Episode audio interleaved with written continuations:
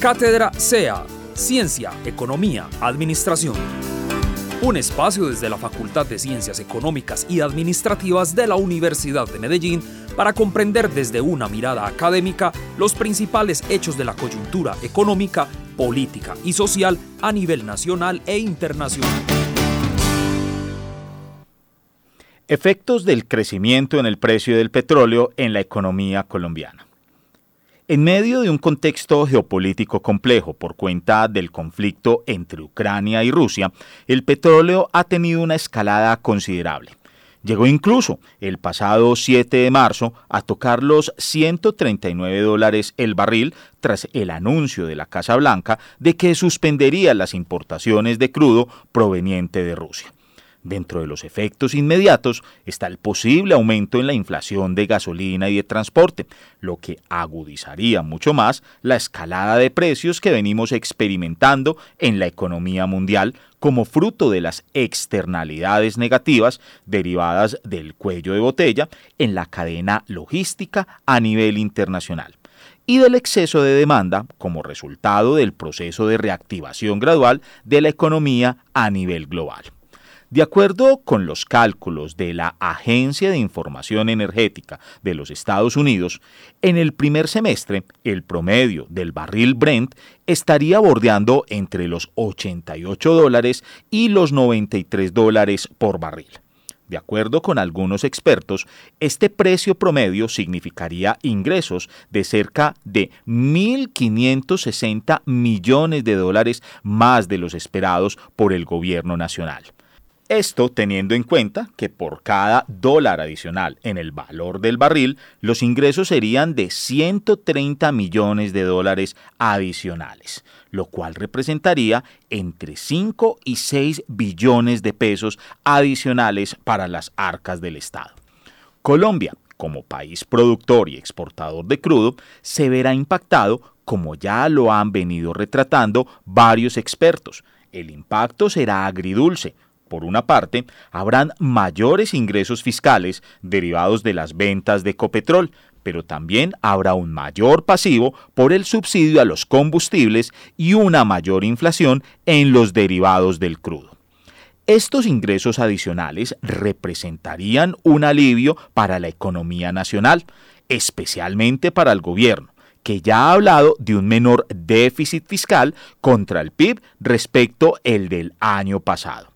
José Manuel Restrepo, ministro de Hacienda, señaló que a 2022 se ha reducido en lo que llevamos del año en 0.08% el déficit fiscal y en el año 2021 se logró un déficit fiscal con una reducción de 1.6 puntos porcentuales.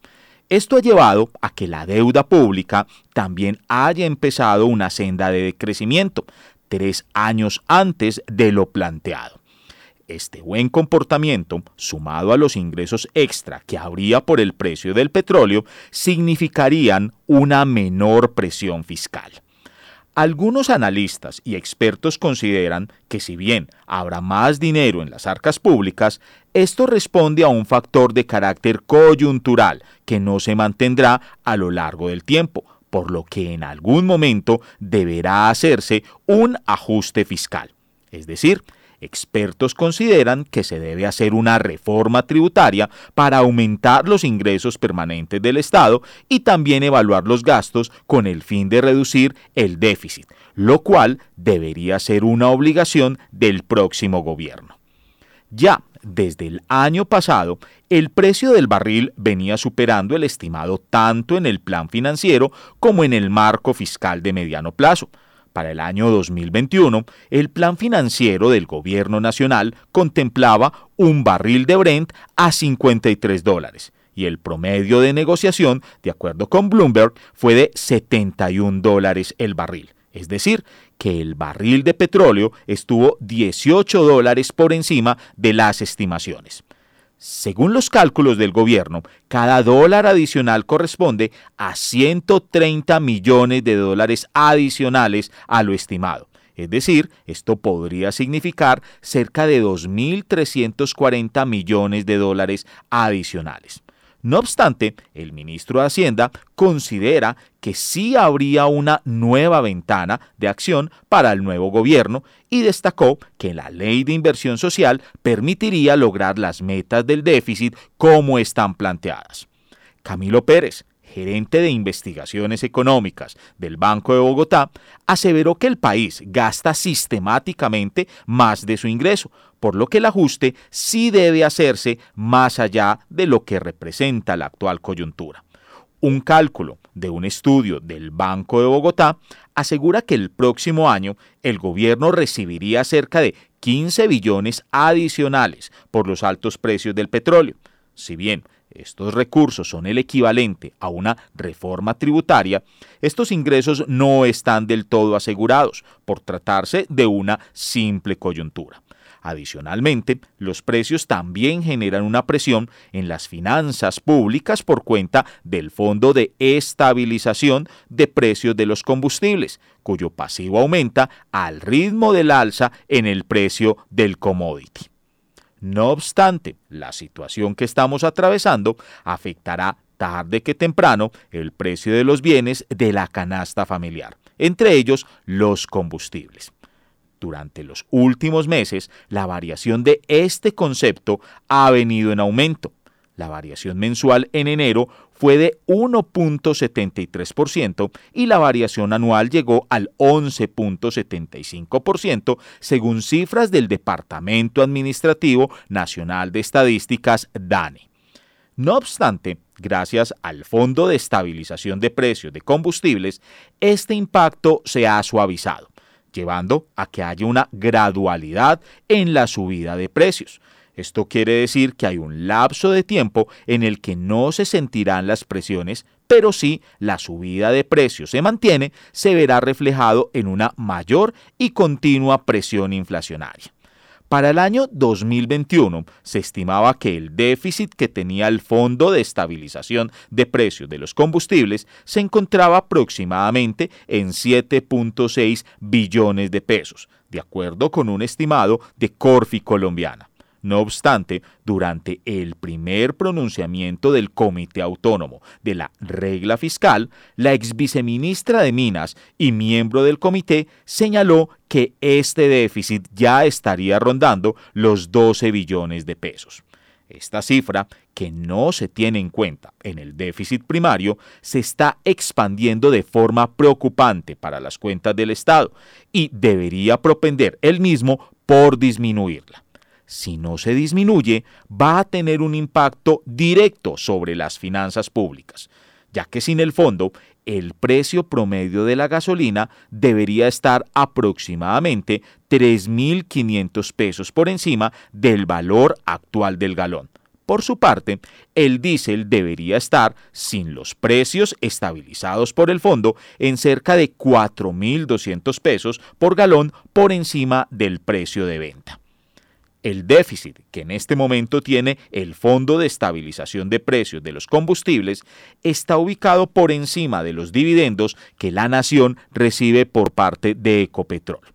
Las utilidades de Ecopetrol para el año 2021 fueron de 16.7 billones de pesos y los dividendos que la compañía propone para este año, los cuales deben ser aprobados el 30 de marzo, son de un 59.8% en dividendo normal, 9.1% en dividendo extraordinario, es decir, el 68.9% de las utilidades, o sea que de los 16.7 billones más o menos, 10.2 billones son para la nación, que es la dueña de Ecopetrol, en un 89%. Lo que sí es una realidad es que con un mayor precio de los combustibles se afectarán otros aspectos como los tiquetes aéreos, así como los derivados como el plástico y algunos insumos del agro ya que todo el transporte de carga se está viendo impactado y también los fertilizantes, con lo que habrá un impacto indirecto en el precio de productos del agro. Bajo este contexto, la inflación continuaría con presiones alcistas de manera significativa. La magnitud dependerá de la persistencia de los aumentos en el precio del petróleo. No obstante, es posible que en febrero y marzo no se vea un gran incremento en la inflación por este concepto. Este se verá en el mediano plazo cuando se traslade a los insumos y al precio de los combustibles pese al papel del Fondo de Estabilización de Precios de los Combustibles. Esta será una de las consecuencias que puede tener el alto precio del petróleo aunque también habrá un efecto positivo en la balanza comercial, así como unos mayores ingresos por los resultados de la petrolera. Sin embargo, este es un impacto coyuntural, por lo que sus consecuencias, tanto positivas como negativas, deben ser evaluadas con cautela. No obstante, las expectativas de los analistas apuntan a que siga creciendo la inflación e incluso puede que toque un pico en el primer semestre que supere el 8%. Sin embargo, en Colombia la coyuntura por la que venimos atravesando no puede ser considerada únicamente desde una perspectiva de riesgos y una perspectiva negativa. El mercado ha venido actuando como una economía refugio y en línea con otros mercados como el de Brasil. De hecho, mientras internacionalmente las bolsas sufren caídas y movimientos volátiles, en el corto plazo la Bolsa de Valores de Colombia tendrá un movimiento alcista hecho que se ha visto reflejado en un crecimiento del 9.30% del índice Colcap en lo que va del año. Los analistas apuntan a que las economías emergentes se pueden ver beneficiadas, sobre todo en el caso de los productores y exportadores de energía como nuestro país. Además, la reasignación de recursos de administradores de portafolio a nivel global desde Rusia hacia otras economías emergentes puede salir sumamente favorable para nuestra economía. Incluso se prevé que el índice bursátil siga creciendo hasta tocar los 1.600 puntos. Entre noviembre y febrero, dicho indicador ha crecido en un 10.07% en medio del desarrollo de las OPAs, mientras que en enero subió un 8.92 y en el pasado mes de febrero descendió en 0.59.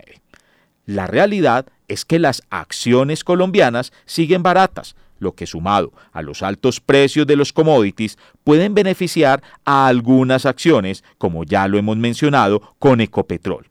A esto debe agregarse la buena expectativa de crecimiento económico para este año en Colombia.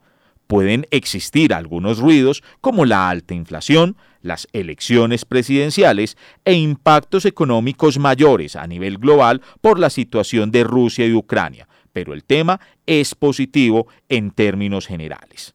A medida que los precios del petróleo han aumentado, la acción de la petrolera estatal colombiana se ha ido fortaleciendo.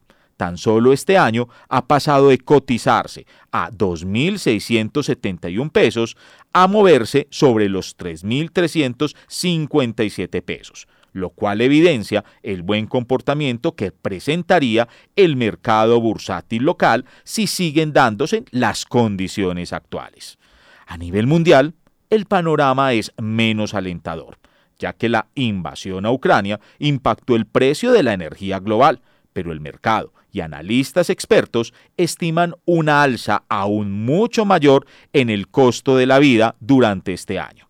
El pasado 11 de marzo, el IPC de los Estados Unidos llegó en febrero a 7.9%. Precisamente se trata de un nivel que no se observaba desde 1982, cuando los Estados Unidos experimentaban una de las más duras recesiones de su historia mientras terminaban los años 70 y comenzaban los años 80, y se empezaba a sentir la crisis energética que dejó la revolución iraní, la cual aceleró en su momento los precios del petróleo a niveles observados en el presente.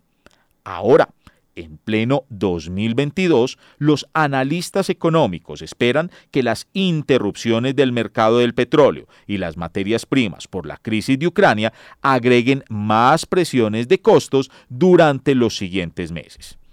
En tal sentido, el Departamento de Trabajo de los Estados Unidos reportó que los precios más altos de la energía, incluidos los aumentos en el precio de la gasolina, ayudaron a impulsar la inflación, junto con las ganancias en los costos de comestibles, alimentos en restaurantes, servicios de transporte y vestuario excluyendo los precios volátiles de la energía y los alimentos, el Departamento de Trabajo explicó que la inflación al consumidor aumentó a una tasa del 6.4% en el segundo mes del año, frente a un margen del 6% observado en enero.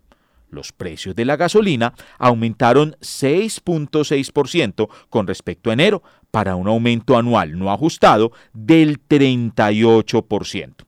Los combustibles aumentaron al 1.4% mensual a una tasa anual del 8.6%, mientras que el costo de los arriendos en los Estados Unidos creció a una tasa del 4.7% a lo largo del año.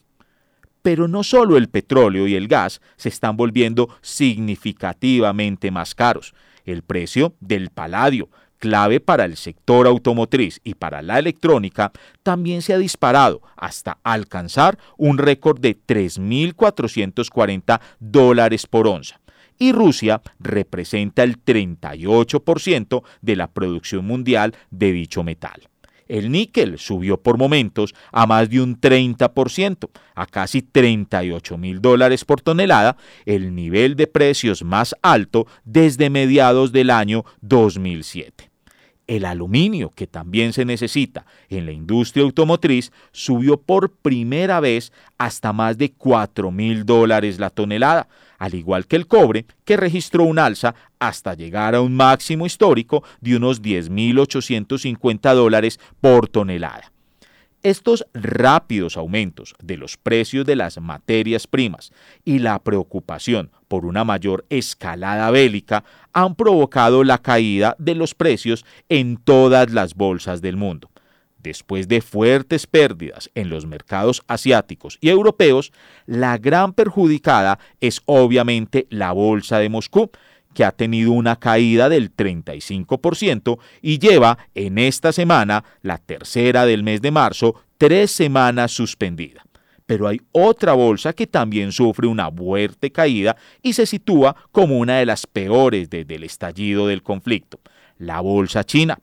El presidente chino Xi Jinping se ha puesto del lado ruso e incluso aprovecharía la coyuntura para acudir al rescate de muchas compañías rusas, puesto que contempla tomar posiciones en Gazprom y en otros gigantes rusos con empresas estatales, lo que alimenta los temores de duras sanciones en caso de que decida invertir en productos rusos de energía y materias primas. Este posicionamiento por parte de China ha provocado que Estados Unidos recrudezca su presión sobre las compañías chinas que cotizan en Wall Street, por lo que cada vez está más encima de la mesa la posibilidad de que el país presidido por Joe Biden plantee su exclusión.